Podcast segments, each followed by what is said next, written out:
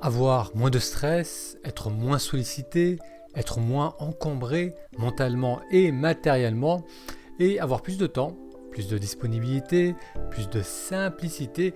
Je pense qu'on souhaite tous cela, une vie qui soit moins stressante, moins compliquée, une vie plus simple qui favorise les moments, les expériences essentielles. Et je crois aussi que ce besoin de simplicité, d'authenticité est d'autant plus prononcé lorsqu'on traverse une crise, qu'elle soit au niveau individuel ou au niveau global. Euh, j'enregistre cette vidéo lors de la crise sanitaire de la Covid-19 et plus en fond, il y a encore bien sûr la crise écologique. Donc vous êtes nombreux à ressentir un besoin de retour à l'essentiel, euh, surtout dans les relations humaines. On se rend compte qu'on passe beaucoup de temps à stresser, à se perdre devant les écrans et pas assez de temps euh, dans des échanges, des relations qui ont du sens, qui nous enrichissent. Et on a aussi besoin euh, de vivre davantage en cohérence avec nos valeurs, avec ce qui est important pour nous. Et cela peut euh, nécessité de consommer moins, ce qui bien sûr va faire du bien à la planète. Ça peut aussi euh, vouloir dire manger mieux, prendre davantage soin de notre corps, mais aussi on souhaite passer moins de temps devant les réseaux sociaux ou le poste de télé, plus de temps à apprendre, à explorer un sujet ou une activité nouvelle qui nous attire. Eh bien, toutes ces aspirations, ça nécessite un effort, une vraie intention. Car comme on va le voir, amener plus de simplicité dans sa vie, c'est pas si simple que cela. On va regarder du côté du minimalisme qui, on peut dire, est un art qui va nous aider à nous rapprocher d'une vie plus simple et mieux remplie.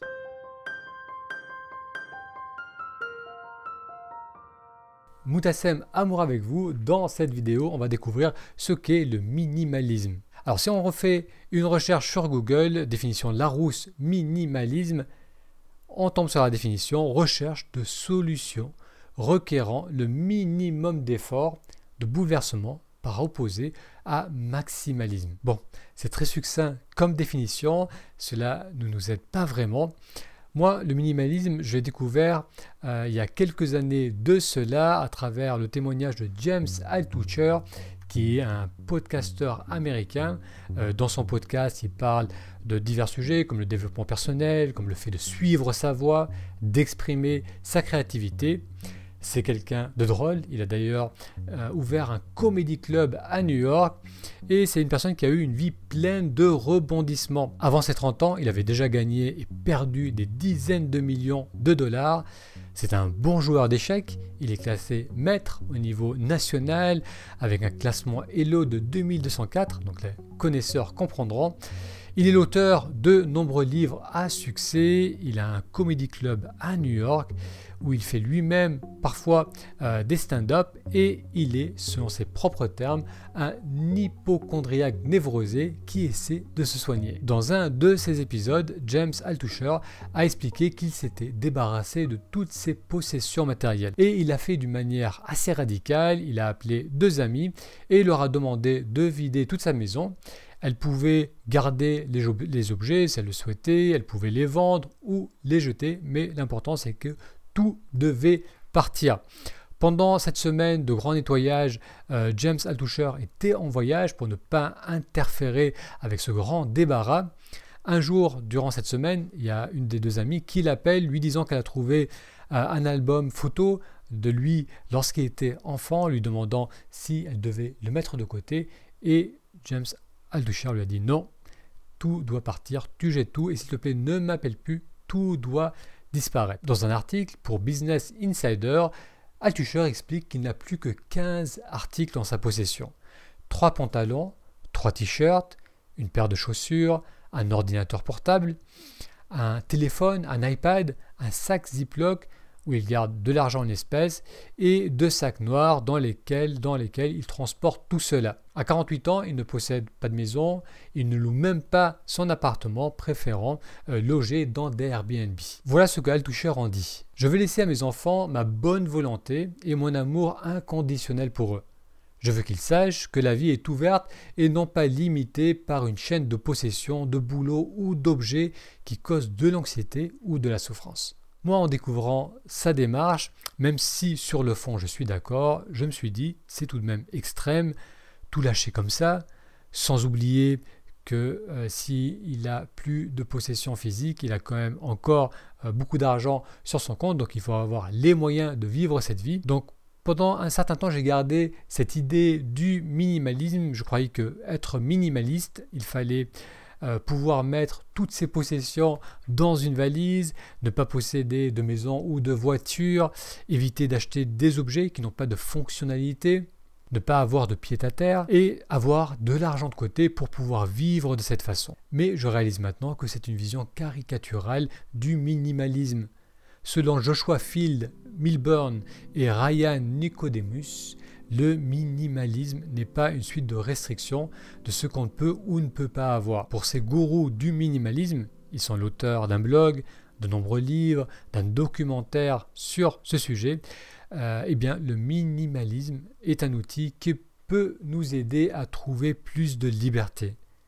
L'idée est de se libérer des objets, des besoins et des habitudes qui nous coûtent en temps et en énergie et qui pèsent sur notre bien-être. Et pour cela, on n'a pas besoin de se débarrasser de tout ce qu'on a. Joshua et Ryan notent connaître des minimalistes qui ont tous leurs biens qui tiennent dans un sac à dos mais aussi des minimalistes qui ont une maison, une voiture, une famille, une carrière. Donc selon les deux auteurs, être minimaliste, c'est poser des actions qui vont nous aider à reprendre possession de notre temps, se débarrasser du superflu, redistribuer ou recycler ce que l'on n'utilise plus, consommer moins et créer plus. Et j'aime bien ce point consommer moins et créer plus, et vivre davantage dans le moment présent. Selon cette définition, je suis minimaliste et je le suis de plus en plus intentionnellement. J'ai décidé de faire un grand nettoyage dans mon bureau, tout sortir pour vider le superflu, j'ai donné et jeté ce que je n'utilise plus. Et le plus gros challenge fut les livres. J'en ai des centaines. Un bon paquet d'entre eux étaient stockés dans des boîtes, pour certains depuis plus de 10 ans, des boîtes qui prenaient l'humidité, des livres qui ne servaient absolument à rien. Donc je me suis attaqué à la tâche euh, afin de les trier avec pour intention de me débarrasser de deux tiers de ces livres. J'ai trouvé un site qui les rachète, certes à un prix faible, mais c'est beaucoup mieux que de les jeter ou de les garder stockés dans des boîtes, comme ça ils vont servir à d'autres personnes et ça va me permettre quand même euh, de gagner de l'argent, ça m'a permis de gagner quelques centaines d'euros. Donc voilà quelques-unes des boîtes et des sacs avec les livres. Donc quand je vous dis qu'il y avait un paquet, je ne plaisantais pas. Donc ça c'est des livres qui sont à donner. Là, on a des livres que je vais pouvoir vendre. Là, il y en a, je sais pas, une trentaine. Euh, là aussi, on a un paquet, peut-être 30, 35 livres.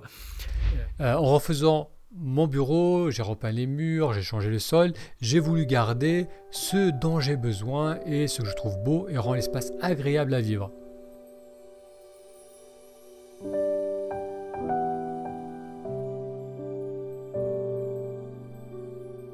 J'ai appliqué le conseil de Marie Kondo, qui est le gourou du rangement, qui préconise de créer un espace de vie plus vibrant. Et Marie conseille de ne garder les objets que si l'on en a vraiment besoin, comme par exemple un ordinateur, ou bien si l'objet évoque en soi un sentiment d'amour. Souvent on garde les objets au cas où, mais la réalité c'est qu'ils deviennent plus une nuisance qu'une source de bien-être. Ça c'est un appareil pour mesurer la posture. là on voit pas beaucoup, mais c'est un appareil pour prendre des photos au niveau de la posture c'est quelque chose que j'ai acheté il y a une quinzaine d'années, que j'ai utilisé en cabinet, mais que je n'utilise plus depuis bien 10 ans euh, parce que j'ai changé ma façon de travailler et je l'ai tout de même gardé en me disant que peut-être que j'en aurai d'utilité un jour. Et euh, donc ça c'est typiquement l'un de ces objets qu'on garde encore et encore parce qu'on a un petit attachement dessus. Depuis que je refais mon bureau, je me sens beaucoup mieux dans cet espace qui est débarrassé de ces objets qui étaient privés de lumière et d'utilité. A noter que si je suis un aspirant minimaliste, j'ai encore beaucoup de chemin à faire. Il y a seulement quelques semaines, je remplissais mon panier de jouets en plastique de mauvaise qualité pour mon neveu et mes nièces qui venaient le jour même euh, parce que j'avais c'était par manque de temps et surtout par facilité, tout en sachant que ce que j'achetais, les poupées, les jouets que j'achetais, allaient finir au bout de 48 heures dans la boîte, qui était déjà pleine à craquer, euh, des jouets abandonnés. Donc en début de vidéo, je vous disais qu'amener plus de simplicité dans sa vie, eh bien c'est pas si simple que cela, car on est attaché à nos vieilles habitudes, euh, que ce soit par facilité, ou par habitude, ou parce que le changement, même vers plus de simplicité, eh bien le changement parfois nécessite un effort. Alors voilà un exemple. L'un des domaines où j'aspire à plus de simplicité, c'est mon travail sur Internet. Euh, cela fait maintenant bientôt 10 ans que j'anime un podcast, un blog, euh, des stages de méditation en ligne et plus récemment cette chaîne YouTube et j'ai accumulé des outils Internet souvent payants pour faire cela. En regardant de plus près, j'ai vu que je payais plus de 400 euros par mois, la plupart sous forme d'abonnement mensuel, pour divers outils que j'utilise.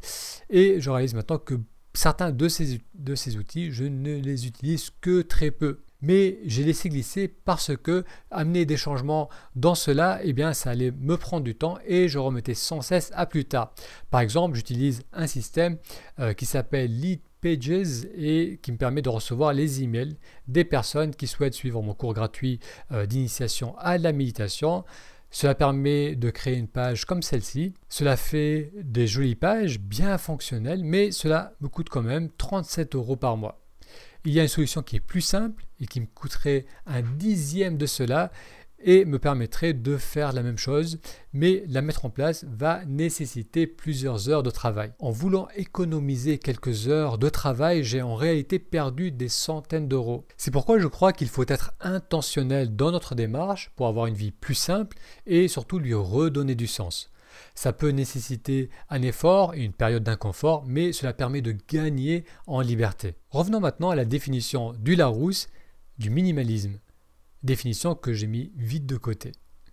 Et bien après avoir exploré ce sujet, je dirais que ce vieux Larousse a parfaitement résumé ce qu'est le minimalisme. Pour rappel, Larousse le définit comme une recherche de solutions requérant le minimum d'efforts. Je répète, recherche de solutions requérant le minimum d'efforts. L'objectif que l'on recherche tous, c'est une vie avec moins de stress et plus d'amour. Du moins, c'est ce que je crois. Je ne connais personne qui se réveille le, matin souhaitant plus de stress et moins d'amour dans sa vie. Le minimalisme, c'est créer un quotidien qui nous permet d'obtenir cela de la manière la plus simple, requérant le minimum d'efforts. C'est en quelque sorte enlever les obstacles à une vie plus heureuse. Les obstacles physiques, comme une maison trop remplie, mal entretenue, peu aérée, mais aussi les obstacles psychologique et cela peut nécessiter d'alléger son emploi du temps, de le remplir plus intentionnellement, d'alléger aussi sa boîte email. Pour moi, le minimalisme, c'est minimiser les actions et les pensées qui me stressent, bien sûr dans la mesure du possible, pour pouvoir gagner du temps et de l'espace pour les remplir d'actions et de relations qui me font du bien. Je me pose deux questions. La première, c'est qu'est-ce que je peux simplifier, alléger? Et la deuxième, c'est par quoi je vais remplacer ce temps gagné? Comme je vous l'ai dit, je simplifie de plus en plus mon travail et je remplace cela par des activités que j'ai envie d'essayer. Par exemple, j'ai récemment testé le VTT électrique avec mon beau-frère et son frère et c'était une super expérience. J'aimerais vous poser deux questions. Qu'est-ce que vous pouvez diminuer ou supprimer dans votre vie? Et deuxième question, qu'allez-vous faire avec le temps, l'énergie et la disponibilité mentale que vous aurez gagné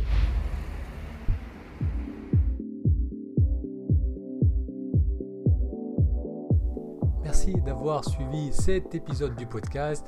Euh, sachez qu'ils sont aussi disponibles au format vidéo en allant sur YouTube. Si vous faites une recherche avec mon prénom, Moutassem, vous tomberez sur ma chaîne avec tous ces épisodes au format vidéo.